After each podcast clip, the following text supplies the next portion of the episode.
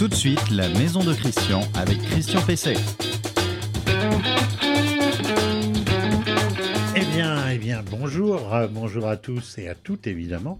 Euh, ravi de vous retrouver dans ce, euh, dans ce nouvel épisode de la maison de, Christian, la seule émission sur la rénovation du logement pour qu'il soit plus performant, plus agréable à vivre, plus économique, bref, qu'il soit au top. hein, c'est ce que vous recherchez tous ces, tous et toutes. Euh, comme d'habitude, je vais vous délivrer un certain nombre de conseils. J'espère qu'ils vous seront, euh, vous seront utiles. Euh, je vous rappelle que vous pouvez toujours nous retrouver chaque samedi matin et ensuite évidemment en permanence, mais les nouvelles émissions paraissent donc le, samedi matin vers 8h30 euh, sur renoinfomaison.com, euh, sur la page Facebook euh, euh, de l'émission, sur LinkedIn, qui est un réseau euh, professionnel, euh, et sur les principales euh, plateformes de podcast. Alors, dans cette émission, eh bien, je vais répondre, comme d'habitude, à une question euh, d'internaute, la question de Jean-Marc, euh, qui veut des informations sur le revêtement euh, de ses allées, de, son, euh, de sa terrasse, me dit-il, qui est en béton. Il veut mettre du béton désactivé ou bien d'autres produits similaires. On pourra faire un peu le point de la question. Euh, dans le conseil de la semaine, je vais vous parler de rénovation globale, comment s'y prendre, est-ce intéressant, par quoi commencer?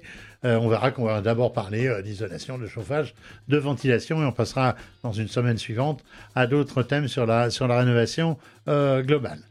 J'aurai un invité, cet invité c'est euh, Mehdi Ziani, bonjour. Bonjour Christian. Euh, vous êtes, euh, vous appartenez à AKW on va dire Tout à fait. voilà, vous nous direz un peu plus ce que c'est qu'AKW, mais on avait déjà eu euh, Cédric Poncet qui, qui était venu à votre place. Alors avec vous, on va parler de la douche. Finalement, c'est quoi une douche moderne? C'est quoi une douche confortable? C'est quoi une douche sûre? Euh, Et je finirai par euh, l'info du jour. Et aujourd'hui, je vais vous parler du gaz, mais du gaz vert. On va voir que c'est une alternative euh, intéressante au gaz naturel et peut-être aussi à d'autres énergies. Le conseil de la semaine. Alors le conseil de la semaine concerne la, la rénovation, la rénovation globale. Euh, comment faire? Est-ce que c'est intéressant? On parle beaucoup effectivement ces derniers temps de rénovation globale des logements. C'est depuis le plan de relance euh, du gouvernement. Euh, L'idée euh, pour euh, l'État est que les aides qui sont euh, dispensées, on parle de milliards d'euros maintenant chaque année, euh, de plusieurs milliards d'euros euh, chaque année, eh bien donnent les meilleurs résultats possibles. Autrement dit, qu'elles soient efficaces, efficientes, euh, et qu'on améliore en même temps euh, le bilan carbone. J'en ai parlé euh, récemment. Alors euh, pour euh, le particulier, lui, euh, l'objectif, il est double. hein. Il est d'abord de faire de faire des économies, notamment de de chauffage, euh, et aussi d'améliorer le confort. Vous voyez, il y a des il y a des points à faire converger. C'est pas toujours les projets sont pas toujours les mêmes. Enfin, les motivations ne sont pas toujours les mêmes. Le gouvernement doit être content que nos logements soient confortables, mais enfin, c'est pas son principal son principal objectif. Alors, au-delà des aides et du financement sur lesquels je reviendrai, avant tout, c'est un problème de méthode euh, qui va se poser. Comment commencer, euh, comment ensuite poursuivre, et surtout comment établir un plan, euh, un plan cohérent de, rénovation qui, au lieu d'être secteur par secteur et qui s'étale dans le temps, eh bien, puisse être global, on va dire pas forcément tout en même temps, mais le maximum dans le temps euh, euh, rapproché, on va dire, euh, pour arriver à avoir un résultat rapide et surtout le plus efficace euh, possible. Le plan pour l'efficacité, bah, il commence évidemment par, une étude thermique, c'est la première des choses à faire, par un cabinet spécialisé. Ensuite, on passe à, l'isolation, la ventilation, le chauffage, avant d'envisager les autres postes de, la, rénovation. Alors l'étude thermique, elle va vous permettre de connaître les points faibles euh, de votre maison et ça va vous indiquer aussi les moyens, les moyens d'y remédier et donc d'obtenir les meilleurs euh, résultats. Alors pour l'isolation, euh, j'en ai déjà abondamment parlé, mais l'ordre c'est toiture, mur, plancher Et en dernier, les fenêtres. On, commence généralement par ça, mais c'est une erreur. Et puis évidemment, toutes les, pertes de, euh, d'air dans la maison, notamment la ventilation, évidemment, qui est très importante. Et cette ventilation, elle est obligatoire, elle est indispensable, parce que l'isolation, aujourd'hui, eh bien, elle contribue à rendre sa maison de plus en plus étanche. Euh, je dis souvent d'en faire un peu une cocotte minute.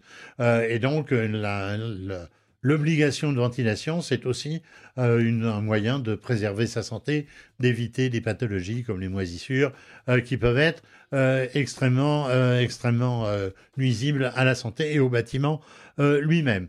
Ventilation mécanique contrôlée, si on peut, simple flux, mais mieux double flux si encore une fois le bâtiment le permet, mais c'est pas toujours facile puisqu'il faut faire passer des gaines, euh, notamment pour aller jusqu'au grenier euh, où se trouve la centrale euh, donc de, ventilation.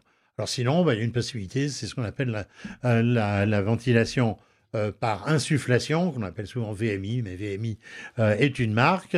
Alors dans les maisons anciennes, on fait le contraire, c'est-à-dire qu'au lieu d'aspirer l'air, eh bien on pousse l'air et on le laisse s'échapper par un certain nombre d'ouvertures qui sont pratiqué euh, à, à, cet effet. Alors chauffage, ensuite chauffage euh, et euh, rafraîchissement, parce que maintenant le confort d'été est aussi une chose devenue essentielle compte tenu d'une évolution euh, climatique.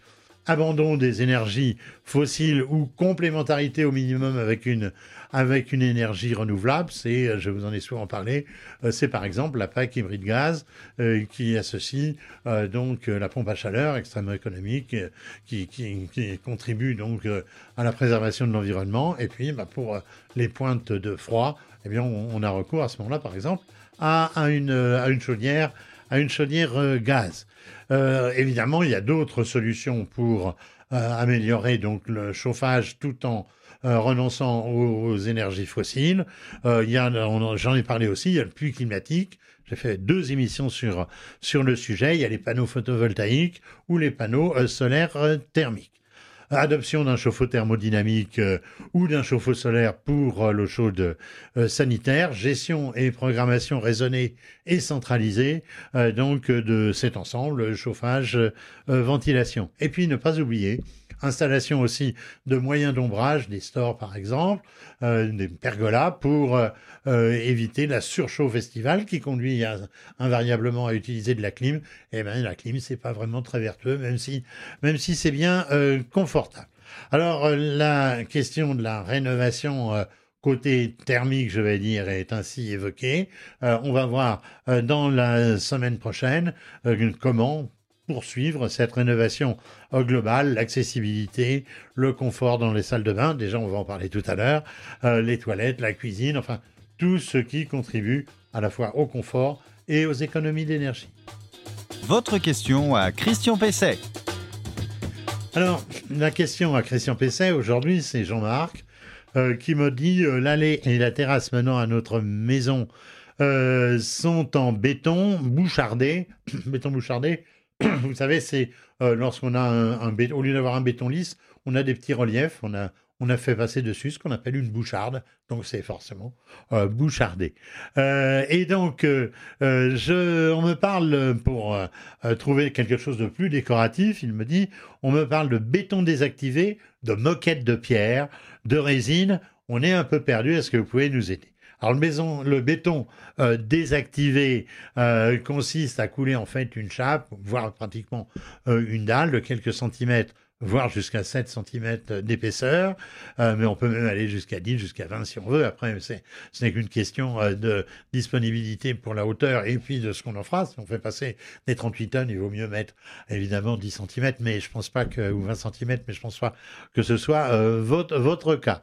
Alors, qu'est-ce que c'est? Eh bien, c'est, on, y met, on, prend du béton, on fait du béton, mais on fait du béton avec en plus des graviers roulés, vous savez, ces petits graviers ronds qui ont été roulés par la rivière euh, et, ensuite donc on, l'étale bah, comme une comme chape ou comme une dalle euh, normale. Et puis, quand ça commence à prendre, eh bien, on applique un produit qui est un désactivant et qui va donc retarder la prise, mais surtout va permettre d'éliminer euh, la couche de surface et de faire ressortir euh, les graviers donc euh, décoratifs. On peut prendre des, graviers d'ailleurs de couleur. On peut choisir, on peut faire attention à la taille des graviers qu'on va utiliser. Donc, c'est une très bonne, solution. On a en quelque sorte décapé la surface. On peut même faire des motifs géométriques si on, veut. Il va falloir faire des formes avec, euh, avec des planches, avec des, euh, oh, il existe aussi des joints métalliques pour faire ça. Ça, c'est un peu compliqué. Euh, alors, donc, on vous parle de moquette de pierre. Ça, c'est un terme qui le don de mériter. Oui, évidemment, ça n'a rien d'une moquette. Euh, et souvent, ça n'a rien non plus de la pierre, mais enfin bon, c'est le nom commercial que certains ont trouvé. Mais j'en connais de plus sérieux qui s'abstiennent de ce type euh, d'appellation un peu fantaisiste. Alors c'est quoi? C'est un revêtement qui est constitué d'une couche, alors généralement de résine, et on a euh, par exemple, des petites parcelles, des granulats euh, de pierre ou des granulats de marbre de différentes couleurs, de choses comme ça. Alors il existe donc des versions en résine. Il existe aussi des versions qu'on va qualifier d'enrobées avec un, liant euh, bitumineux. Euh, il existe quantité euh, de, produits de ce type qui permettent d'obtenir un, résultat décoratif extrêmement sympathique qui, qui, doit être posé d'abord évidemment sur, sur du béton. En l'occurrence, bah, vous en avez déjà. Il faut que ça soit bien nettoyé, bien décapé, bien euh, dépoussiéré. Alors ces revêtements, ils ont l'avantage d'être perméables à l'eau, perméables à l'air aussi, ils sont drainants donc, et puis ils sont ils sont pas gélifs. Donc, pas de problème s'il fait très froid. Alors, on s'en sert pour les allées, pour euh, pour les terrasses, pour les cours, mais on peut s'en servir aussi pour des plages de piscine, euh, des terrasses, je le disais. Euh, mais on évitera de les utiliser pour le roulage des voitures, parce que ça n'est quand même qu'une mince couche. À ce moment-là, on préférera le béton désactivé.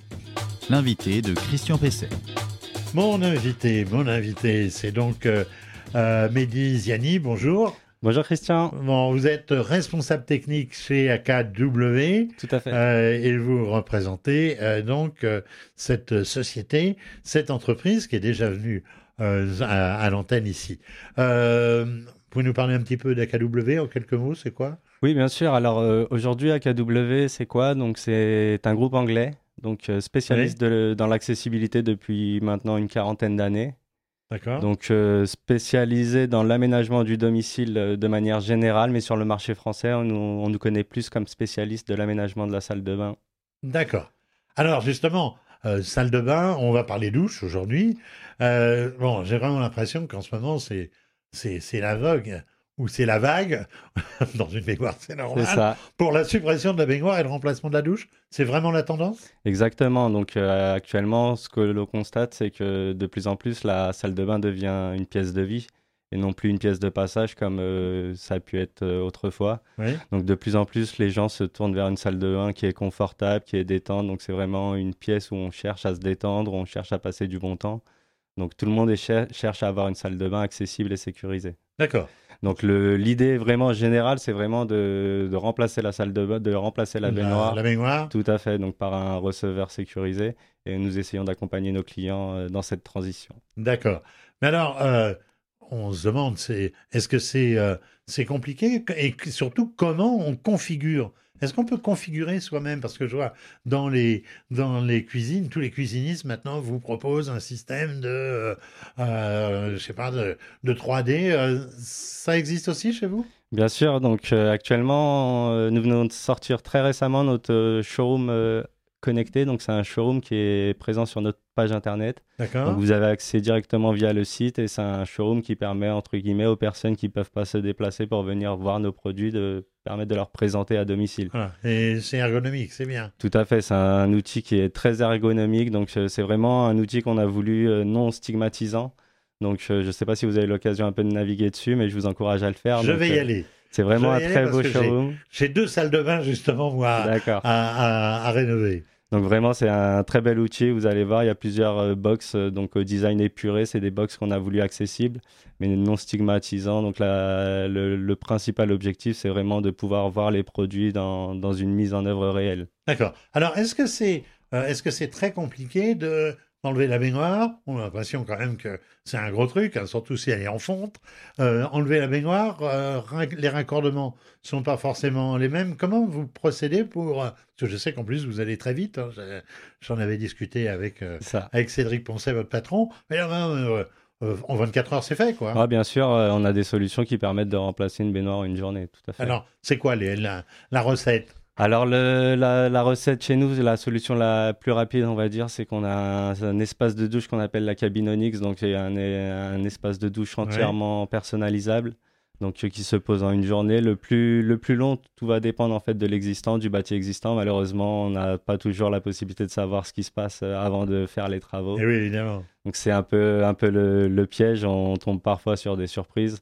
Donc euh, généralement, ce qui est le plus compliqué, le plus long, comme vous le disiez tout à l'heure, c'est ben, le raccordement des arrivées des évacuations. Donc une fois que cela est fait, euh, la mise en place de nos solutions est très rapide. Je vais vous dire, dans, dans, dans mon bureau au Canet, euh, cette semaine, enfin oui, cette semaine et puis un peu la semaine dernière, on a eu des, des plombiers qui ont remplacé, enfin des, aménageurs, je ne sais pas, qui ont remplacé une douche à l'étage du dessus. Et comme à l'ancienne, la douche, elle avait été faite en, en, hauteur pour une évacuation par gravité plus simple. Ils avaient même mis du béton, du béton armé. Euh, ils ont souffert, euh, les ouvriers, mais nous, on a souffert aussi en, dessous. Alors, ce, donc, on, a le receveur, le bac, hein, pour, pour reprendre un terme plus, plus habituel, en tout cas pour le, pour le particulier. Euh, est-ce que les, solutions de, d'accès, parce que je parlais justement de ces marches qu'on a parfois euh, ridicules dans, dans, les, dans les salles de douche. Euh, qu'est-ce qu'on a? On peut avoir une rampe d'accès, on peut avoir des bacs extra plats. Est-ce que la douche à l'italienne, euh, c'est une bonne chose? Moi, je suis toujours un peu réticent pour les questions d'étanchéité. Euh, c'est ça l'essentiel de, des nouveautés dans Tout à fait, c'est les, les, principales solutions qui sont pour le moment présentes sur le marché. Donc, euh, effectivement, comme je vous disais tout à l'heure, le plus important, ça va vraiment être le bâti existant. Malheureusement, dans les années précédentes, les constructions ne tenaient pas compte de ces hauteurs de marche, comme vous le eh disiez. Donc, c'est souvent lié à la hauteur d'évacuation. Donc malheureusement, euh, on essaye de s'adapter pour pouvoir avoir une douche au plus bas.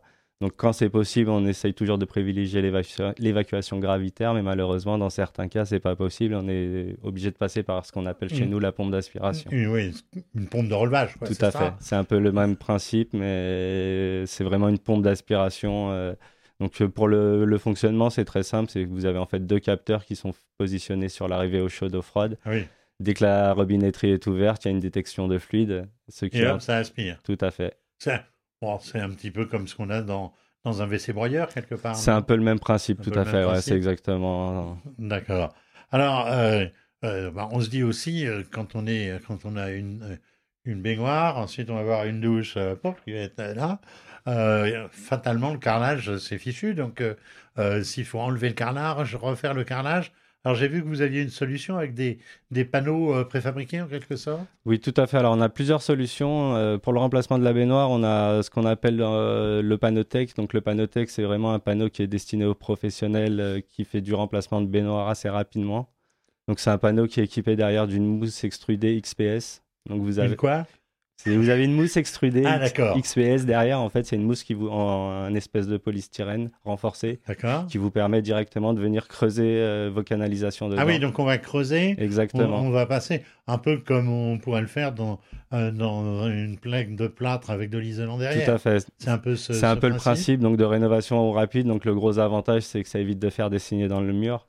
Donc euh, quand on a des murs amiantés ou quand le client ne souhaite pas forcément que l'on saigne les murs c'est vraiment une solution de rénovation euh, rapide. Sinon, nous avons également les panothèques. Donc ça, c'est des panneaux beaucoup plus tendance, beaucoup plus épurés en HPL. HPL alors l'HPL, c'est du stratifié euh, haute pression. Donc c'est plusieurs couches de stratifié qui sont imprégnées de résine et qui sont agglomérées sous l'effet de la chaleur et de la pression, ce qui en fait un matériau ultra résistant. Et alors, euh, pas de, pas, pas de risque avec l'eau Ah non. C'est imputrescible, c'est bien étanche Exactement, tout à fait. Donc, les gros avantages du HPL, comme vous le disiez, c'est qu'il est hydrofuge. Donc il résiste à l'eau, à l'humidité, mais il est également ignifuge, donc une très bonne résistance au feu. Donc ça peut résister également, par exemple, aux brûlures de cigarettes. On ne sait jamais dans les maisons spécialisées ce qui peut se passer sur les différents panneaux. Donc c'est un panneau qui est vraiment ultra résistant. Et autre avantage, c'est au niveau de la mise en œuvre. Au niveau de la coupe et de la pose, il ne nécessite pas de. C'est collé, c'est vissé? C'est collé avec une colle MSP polymère. Donc pour la découpe, c'est une scie circulaire classique. Donc juste veiller à avoir une euh, lame fine dent pour éviter euh, ah d'éclater un peu le, panneau lors de la coupe. Mais au niveau de la mise en œuvre, c'est très simple. C'est un produit qui séduit, qui séduit énormément euh, les installateurs. Donc le gros avantage également, c'est que ça, ça évite d'avoir des joints, tout ce qui est joints de carrelage. Eh donc, euh, Parce que c'est toujours par les joints que, se produisent les, les, infiltrations. Alors moi, il y a une chose aussi que je Moi, chez moi, l'eau est, est un peu calcaire. Euh, les vitres, euh, les parois de douche, c'est toujours galère pour les nettoyer. il y a des verres spéciaux pour ça? Tout à fait. Tout à fait. Donc chez nous, on a ce qu'on appelle la gamme Larenco. Donc c'est une gamme de parois en verre. Donc c'est une gamme de parois sans seuil, forcément donc qui, est accessible et qui est traité anti-calcaire des deux côtés. Donc plusieurs avantages à cela, bien évidemment l'entretien pour le client final, mais également au niveau de l'installateur et du distributeur, ça lui évite de multiplier les références et d'avoir plusieurs produits.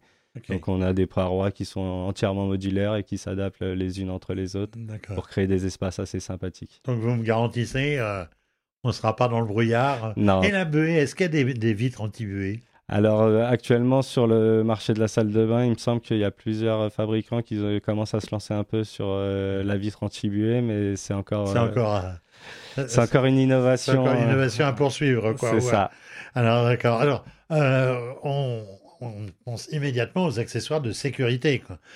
Bon, les, les, poignées de tenue. Les, les, sièges, tout cela, évidemment, plutôt pour des, pour des personnes âgées, mais euh, ça fait pas trop hôpital tout ça, non euh? Alors vous savez, si on regarde la barre euh, d'appui traditionnelle standard blanche en PVC, forcément, elle aura plutôt un côté qui nous fera rappeler l'hôpital. Chez AKW, nous essayons vraiment de changer cette image. Donc, par exemple, cette année, nous sortons une nouvelle gamme de barres d'appui, ce qu'on appelle chez nous la gamme Onyx 2. Donc, c'est une gamme de barres d'appui au design très épuré avec différentes finitions. Nous avons notamment des finitions bois, des finitions euh, de différents coloris pour pouvoir s'adapter vraiment réellement à la salle de bain, donc pour pouvoir personnaliser. On a même sorti cette année une barre avec des motifs pour enfants. Donc c'est vrai que l'accessibilité pour les enfants, c'est un sujet délicat. Donc si ah, on peut... moi je pense qu'il n'y a, pas besoin d'être un vieillard, si j'ose dire, pour avoir besoin d'une ah barre dans une salle de dans une dans une salle de bain et surtout dans évidemment surtout dans une dans une douche. Mais alors on en vient au problème de risque de glissade. Alors est-ce que les est-ce que les bacs, euh, est-ce que les receveurs euh, peuvent être antidérapants? Moi, je ne comprends pas que dans les hôtels, souvent, on a des, on a des, receveurs, c'est euh, c'est des vrais patinoires. Bien évidemment, euh, chez AKW, nos receveurs sont antidérapants. Donc, pour la plupart, ils sont PN24. Donc, le PN24, c'est l'indice de glissance des receveurs. Donc, il existe trois catégories. Donc, le PN6, le PN12 ou le PN24.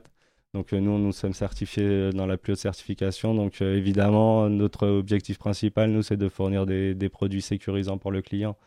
Donc de notre côté, nos receveurs sont, tous antidérapants. Bon, c'est bien ça. Donc c'est un de nos objectifs principaux, c'est vraiment de sécuriser la salle de bain pour tous et non pas seulement pour les personnes à mobilité réduite ou les seniors. Alors moi, dans les douches, notamment dans les hôtels, mais il y a toujours quelque chose qui m'énerve, c'est qu'il n'y a jamais de de savon. D'accord. Euh, vous avez ça chez vous, oui, Bien sûr, bien sûr. On a, toute une gamme d'accessoires, notamment des accessoires qui s'adaptent sur les barres d'appui. Donc pour éviter d'avoir euh, plusieurs accessoires à plusieurs endroits, donc on a vraiment des porte-tablettes qui viennent s'adapter à nos barres d'appui. Nous avons également sorti cette année un petit porte-canne qui vient se fixer sur euh, la barre d'appui. Donc quand vous venez à la douche et que vous avez une béquille ou une canne, vous pouvez directement positionner votre, votre, votre accessoire sur la barre. D'accord. Robinetterie, il y a des, il y a, des, nouveautés. moi, Tout à fait. ensuite. Euh, Alors cette année, on sort une euh, robinetterie chez nous, donc on appelle l'Onyx Combo. Donc c'est euh, tout simplement la combinaison entre un mitigeur thermostatique et une barre d'appui. Ah on s'est rendu, rendu compte que bien souvent, lors de la mise en œuvre, c'était assez compliqué d'installer ben, le mitigeur, la barre d'appui juste en dessous. C'était compliqué avec le flexible, etc. Donc, dans un souci de mise en œuvre et dans un souci vraiment d'accessibilité totale pour tout le monde, on a sorti le mitigeur combo. Donc, c'est vraiment une barre d'appui alliée un mitigeur thermostatique. Alors, les, receveurs sont maintenant de, souvent de grandes distances. ils sont pratiquement la longueur de, de ce qu'était la, la, baignoire, non? Ah, On va, on va jusqu'à 2 mètres par 1 mètre chez nous.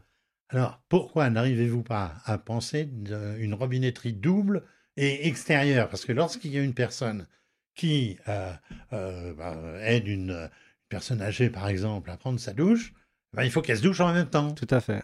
Donc, pensez, je vous prendrai pas cher pour le, brevet, je verrai avec monsieur, avec Cédric Poncet, mais je pense que ça serait une bonne idée que d'avoir une robinetterie double, comme les doubles commandes dans les voitures pour apprendre finalement. D'accord, ouais, donc c'est un projet sur lequel on travaille pour, euh, pour tout vous dire. Donc, ah oui, ça c'est pour pas payer de droit. Hein. On essaye de, actuellement de trouver soit de la robinetterie connectée ou soit de, la, double commande.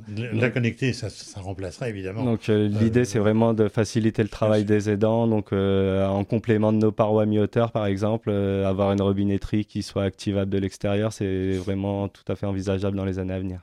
Très bien, merci Mehdi Ziani. Je rappelle, vous êtes responsable technique chez AKW. Euh, merci de nous avoir donné tous ces conseils pour avoir euh, une douche confortable, efficace et surtout qui soit particulièrement sûre. Merci de votre accueil, Christian. C'était vraiment un plaisir d'être avec vous aujourd'hui. Très bien, merci. L'info du jour. Ah, l'info. Enfin, le, sujet, le sujet du jour. Euh, alors, le gaz vert, c'est quoi?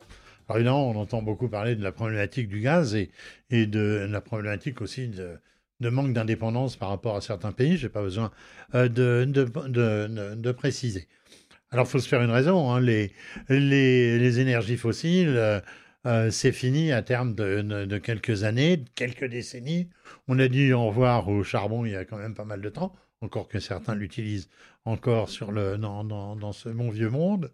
Euh, mais le gaz et le pétrole euh, et le pétrole fossile, donc le fuel fossile, eh bien c'est condamné euh, à terme. Alors pour le gaz, il y a longtemps que j'ai parlé du gaz, du gaz vert, avec une méthode qui est, à mon avis, très insuffisamment exploitée jusqu'à maintenant, c'est la méthanisation.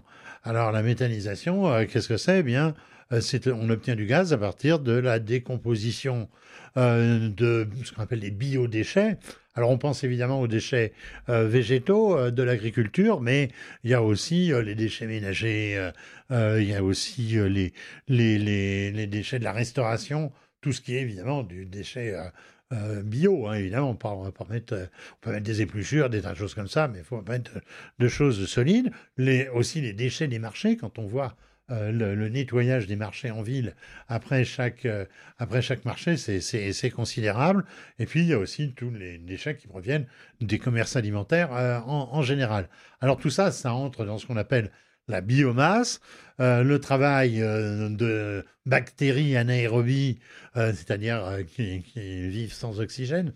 Je vous renvoie à votre cours de chimie euh, de, seconde, je pense, hein, si, vous, si vous avez fait ce, type, ce type d'études. Et ça produit quoi? Ben, D'un côté, ça produit euh, du méthane, du gaz, donc, euh, donc ce qu'on appelle le biogaz ou gaz vert. Et puis d'un autre, ça produit ce qu'on appelle le digestat. Pour un nom très, très agréable. Le digestat, c'est donc les déchets pâteux, plus ou moins solides. et eux, ben, on va pouvoir l'utiliser pour faire de l'engrais. Donc c'est tout bénéfice. D'un côté, on fait du gaz, de l'autre côté, on fait des engrais euh, à bon marché. Euh, tout ça se produit dans, produit dans des vastes cuves avec des, des systèmes relativement euh, simples. Ça s'appelle un méthaniseur. Ça va de soi, le méthaniseur, il fait du méthane. Je n'ai pas besoin de vous expliquer. alors, le gaz vert a toutes les qualités du gaz naturel, mais, mais en plus, il a l'intérêt d'être renouvelable, hein, ce que cherche tout le monde aujourd'hui. il génère, donc je le disais en plus, des activités agricoles ou euh, des, ventes de surplus, ce qui ne peut être qu'intéressant pour, pour la ruralité. Euh, et puis, euh, ça produit donc ce fertilisant qui est lui aussi très intéressant parce que c'est un fertilisant sans produits sans produits chimiques. Alors, outre la possibilité de se substituer au gaz naturel dans, toutes ses utilisations, chauffage, la, cuisson, l'eau chaude sanitaire, même la production d'électricité, ce qu'on appelle la, cogénération. Euh, il peut aussi être utilisé pour les voitures. Euh, c'est ce qu'on appelle le bio-GNV aujourd'hui.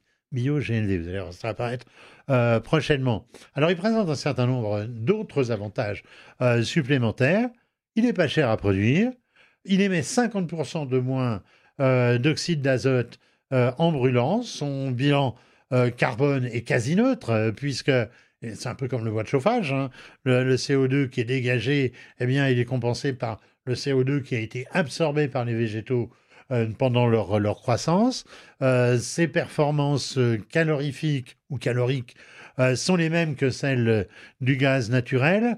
et puis, évidemment, j'en ai parlé en tout début de cette chronique, et puis, évidemment, il nous dégage de toute dépendance énergétique internationale on voit qu'en ce moment, c'est une préoccupation euh, importante et c'est un avantage non négligeable. Donc, euh, bah, moi, je ne vois pas très bien pourquoi on ne pousse pas davantage. Je sais que de grandes structures comme GRDF ou autres sont complètement impliquées, ou NJ euh, sont impliquées dans ce processus, mais allez-y, allez-y, mesdames, messieurs, poussez là-dedans, parce que je pense que c'est véritablement l'avenir, et ça, permet, permettrait aussi de ne pas toucher aux nombreuses installations gaz qu'il peut y avoir en France. C'est bien beau, comme vient de le préciser un candidat président de la République, euh, de dire qu'il faut passer au tout électrique. Mais le tout électrique présente aussi d'autres problèmes de dépendance. Là, toutes les installations au gaz, elles existent, les chauffages, euh, l'eau sanitaire, la cuisine, j'en parlais euh, tout à l'heure. je pense qu'il faut y aller. Bravo et vive le gaz vert. Eh bien, eh bien, voilà, la maison de Christian, ce nouvel euh, épisode touche, touche à sa fin. Vous aurez bientôt une nouvelle émission. Bientôt, c'est la semaine, prochaine, samedi prochain. Euh, merci à Vincent à, la technique, euh, derrière la vitre. et puis, vous ne le voyez pas, mais moi, je le vois bien. Je vais lui faire des petits coucous. et puis, merci à Adrien. Lui, je le vois moins, puisqu'il est un peu plus loin. merci à Adrien qui m'aide à préparer cette émission et qui fait le montage. C'est grâce à lui que vous voyez les incrustations d'images qui n'ont pas été en direct, mais qu'on a mis en illustration. Donc, des propos, notamment, euh, de, notamment de nos invités.